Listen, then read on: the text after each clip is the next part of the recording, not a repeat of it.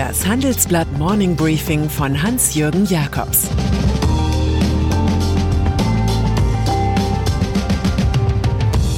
Guten Morgen allerseits. Heute ist Montag, der 4. November. Und das sind heute unsere Themen. Die politischen Ruinen von Berlin. Wirecard gibt Echtheitsgarantie. Das Exempel Nico Kovac. Im Folgenden hören Sie eine kurze werbliche Einspielung. Danach geht es mit dem Morning Briefing weiter. Über die Hälfte aller Menschen lebt heute in urbanen Zentren. Im Jahr 2050 werden es fast drei Viertel sein.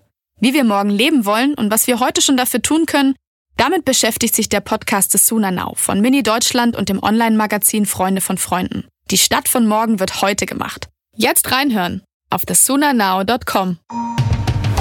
Union und SPD. Kurzfristige Absagen drücken oft mehr aus als tausend Worte am Rednerpult. Jeder versteht sofort, Union und SPD treffen heute anders als geplant nicht zum Koalitionsgipfel zusammen. Man ist sich nicht einig bei der Grundrente, vermutlich auch nicht in der Frage, wie es weitergehen soll. Denn es gilt, was CDU-Außenpolitiker Norbert Röttgen analysiert, die Regierung stelle sich im Grunde immer nur die Frage, wie sie im Amt bleiben könne, zwar habe die GroKo zwei Drittel der Versprechen eingehalten, so die Bertelsmann-Studie, das betrifft jedoch leider weniger die entscheidenden Zukunftsfragen. In der Wirtschaft jedenfalls dominiert bezüglich der Regierungskünste, anders als bei den Gewerkschaften, das Tongeschlecht Moll.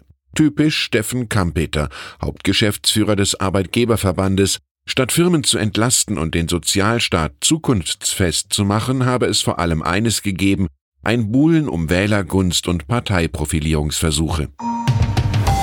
Auferstanden aus Ruinen, das hört man in diesen Tagen der DDR-Erinnerung öfters. Auferstanden aus Ruinen ist auch Wirecard, der Zahlungsabwickler, der die Pleitestimmung nach dem Dotcom-Crash mit Glücksspielen und Adult Entertainment überlebt hat und zum DAX Shootingstar aufstieg. Nun machen die Schmuddelgeschichten weniger als 10 Prozent am Umsatz aus, wie CEO Markus Braun im großen Handelsblatt-Interview versichert. Nichts also mit unseriös und mit Fake Business, was die renommierte Financial Times aufgegriffen hat.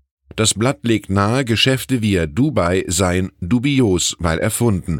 CEO Braun dementiert und verspricht volle Transparenz. Alle unsere Geschäftsbeziehungen sind authentisch.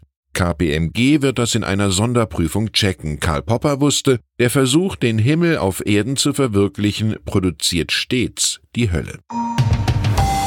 Für Freunde des Hinter den Kulissen Journalismus bietet diese Ausgabe eine Trouvaille. Fünf Ökonomen Wirtschaftsweise lassen in Wiesbaden meine Kollegin Donata Riedel daran teilhaben, wie das jährliche Gutachten des Sachverständigenrates entsteht.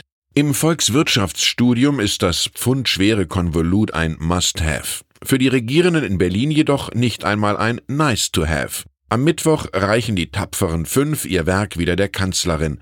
Im Handelsblattstück steht, wie sie zum Beispiel zwei Stunden lang über den Begriff klug, den richtigen Produktivitätsansatz und die Infrastruktur redeten, die dann am Ende lieber funktionsfähig als modern genannt sein wollte. USA ein Stopp von Einwanderern, das ist Donald Trump seinen Wählern schuldig. Doch in der Immigrationsfrage scheitert der US-Präsident immer wieder an der Justiz, die sich, anders als der Instant-Politiker, an die Verfassung halten muss.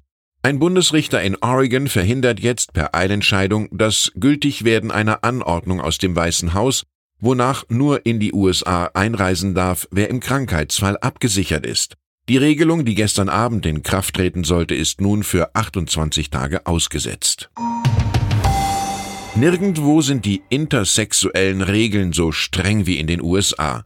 Das Firmengebiet ist de facto zur sexfreien Zone erklärt.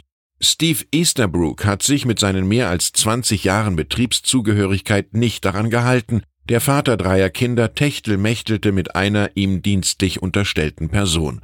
Das war's für ihn als CEO von McDonald's. Zum Nachfolger stieg der seit zwölf Jahren fürs US-Geschäft zuständige Chris Kempczynski auf. Aus gegebenem Anlass zitieren wir die große Marlene Dietrich. In den USA ist Sex eine Obsession, im Rest der Welt ist es ein Faktum.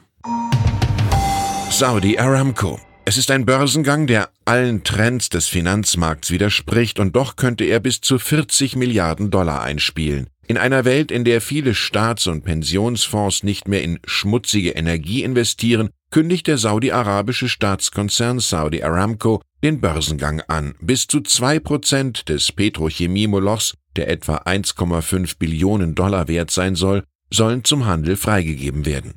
Ein geglückter IPO würde den Spielraum des offenbar bis zum Auftragsmord an Khashoggi machtbewussten Kronprinzen Mohammed bin Salman erweitern. Wegen Sorgen um das Klima kündigt Singapurs Staatsfonds Temasek an, nicht zu investieren.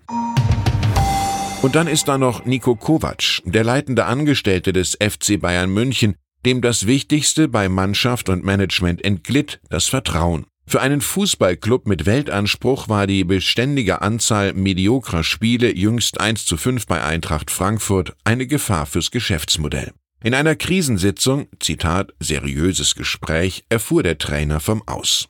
Die Spiele dieser Woche gegen Piraeus in der Champions League und gegen Borussia Dortmund in der Bundesliga wickelt Interimscoach Hansi Flick ab. Man darf die Dramatik so deuten, dass der Club schon einen festen Kandidaten zur Hand hat, der sich unter größter öffentlicher Anteilnahme auf das Abenteuer FC Bollywood einlassen wird. Ich wünsche Ihnen eine erfolgreiche Woche mit gutem Spielausgang. Es grüßt Sie wie immer herzlich Hans-Jürgen Jakobs. Jetzt noch ein Hinweis in eigener Sache.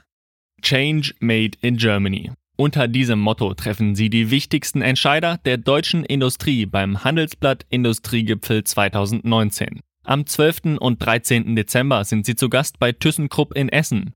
Mit dabei sind unter anderem Annalena Baerbock, die Bundesvorsitzende der Grünen, der chinesische Botschafter Ken Wu und Hans van Bielen, der Vorstandsvorsitzende von Henkel. Mehr Infos gibt's unter handelsblatt-industriegipfel.de.